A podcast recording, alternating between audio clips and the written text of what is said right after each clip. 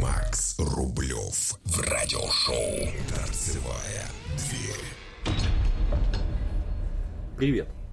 И вот этим вот подкастом я начну, наверное, серию подкастов, э, посвященных новостям, то, что произошло за неделю. Те новости, которые порадовали, улыбнули, удивили, может быть огорчили. В общем, такая небольшая выборка. Это может быть одна новость, это может быть несколько новостей. Ну, что-то вот, скажем так, интересное. И вот буквально 2 августа в газете «Комсомольская правда», вот оцените, «Комсомольская правда», давно уже нет ВЛКСМ, но название есть, и в этом названии «Комсомольская правда» слово «правда». Так вот, в газете «Комсомольская правда» в разделе «Наука», внимание, вот «Наука», 2 августа вышла статья «Мистика московского метро», на кольцевую линию лезет змееносец. Страшно?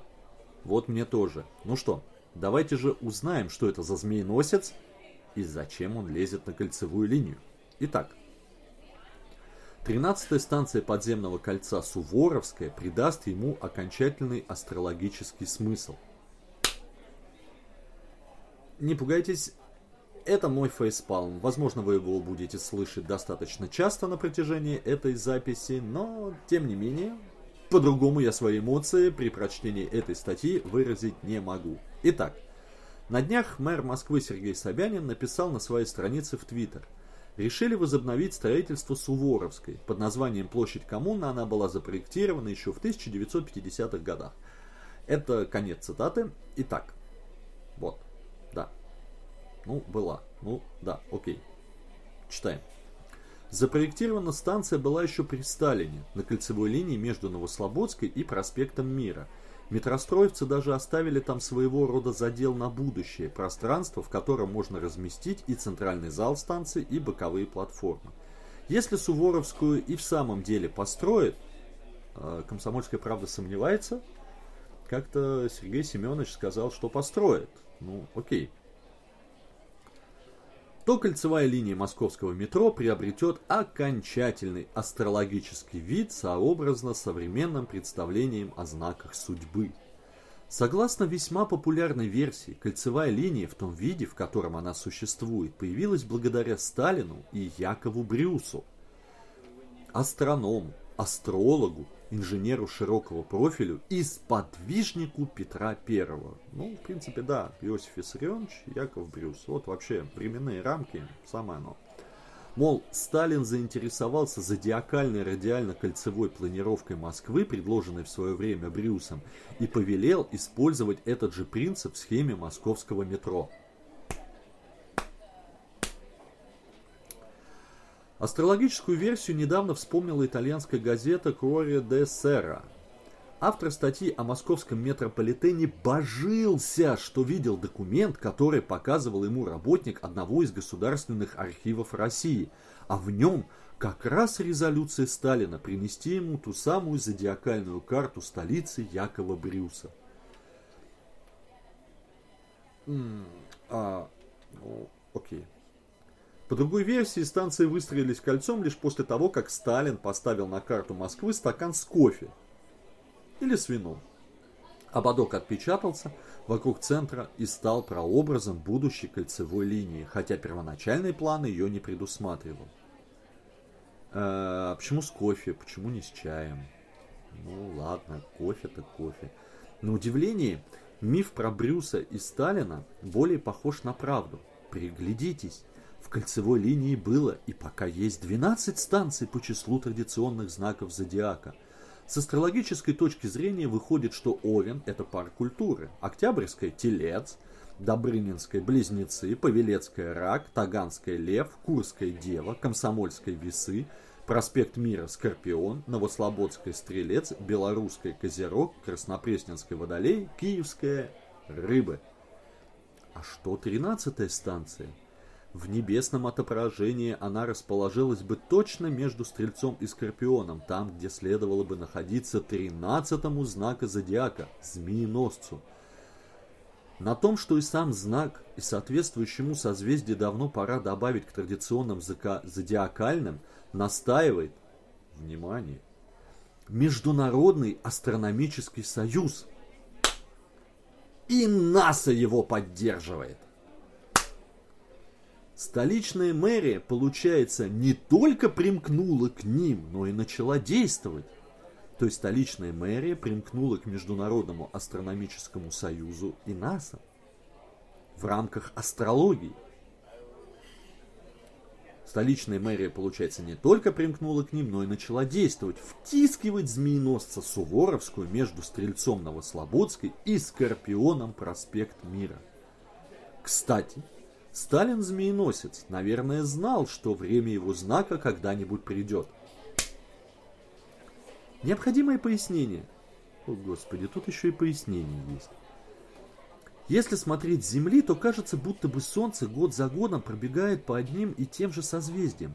Этот круг заметили еще древние астрономы – шумеры. И примерно в 2500 году до нашей эры поделили его на 12 секторов, в которых располагались 12 созвездий. Рыбы, Овен, Телец, Скорпион, Дева, Лев, Близнецы, Вес, Весы – Рак, Стрелец, Козерог и Водолей.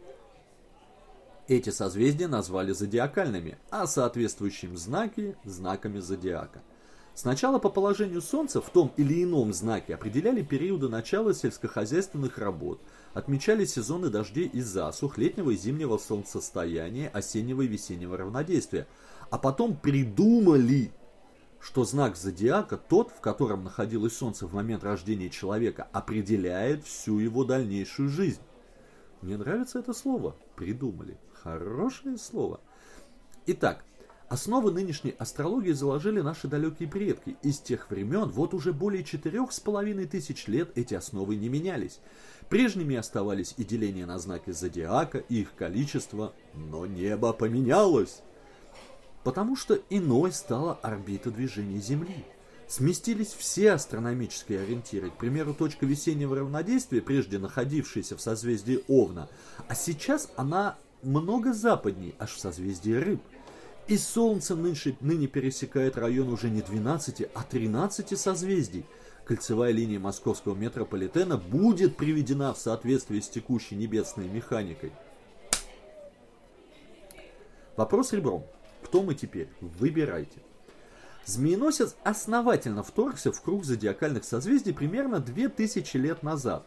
Ныне Солнце бывает в нем с 30 ноября по 17 декабря. Соответственно, людей, рожденных в это время, можно было бы приписать к этому 13 знаку. Но астрологи в основной своей массе сопротивляются. Вот какие плохие астрологи, вот они сопротивляются составляют и почуют нас гороскопами все на те же 12 знаков.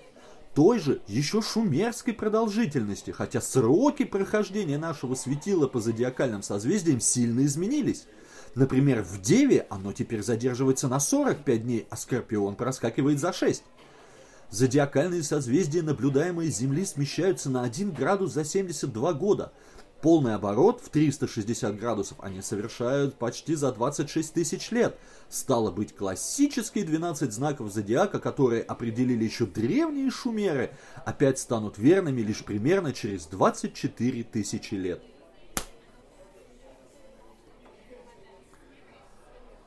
А, в сравнении старой астрономической неправильной таблицы и новой, якобы правильной, показывает, многим придется поменять своего небесного покровителя, скажем, перейти из козерогов в водолеи, или наоборот. Для кого-то смена будет неожиданной и странной, а для некоторых, возможно, даже желанной. Если прежний знак явно не соответствовал характеру человека и привычкам, и гороскопам. Кто-то захочет выбрать для себя два знака, по новой и по старой таблице. Тогда можно будет читать два гороскопа и выбирать наиболее привлекательный. Отлично! Одни астрологи готовы перейти на новую систему, если общество того потребует, и будет некое согласованное решение астрологической братьей. Астрологическое братья. Как это прекрасно звучит. Другие не видят никакого смысла в предлагаемых астрономами изменениях. То есть астрономы предлагают изменения астрологам. Так, я походу уже запутался в астрономах-астрологах. Ладно. Ведь между любыми зодиакальными созвездиями можно найти какой-нибудь третий, например, между весами и скорпионом вклинивается ворон, Между водолеем и рыбами Пегас, а между Козерогом и водолеем Лебедь. Как просветил меня один из консервативно настроенных звездочетов, звездочетов в кавычках, знаки, находящиеся на стыке двух других, называются верхними. Змееносец из их числа. С учетом всех этих верхних знаков, зодиакальный круг можно было бы поделить аж на 23 части и, соответственно, иметь 23 знака зодиака. Нужно ли это? Люди привыкли к 12. Друзья мои, я не знаю, что можно сказать. Как можно прокомментировать эту новость? Она сама по себе просто прекрасно, замечательно, великолепна. Могу вам сказать только одно. И не читайте вы перед обедом советских газет. То есть, вот как говорил профессор Преображенский, не надо читать всю эту чушь, всю эту ересь. Читайте правильные книги, читайте хорошие статьи, написанные профессорами, написанные людьми, которые близки к науке, которые понимают, что такое. Не надо читать эту дичь. Но ведь самое страшное, люди читают эти газеты, и люди в эту дичь верят. В общем, пока.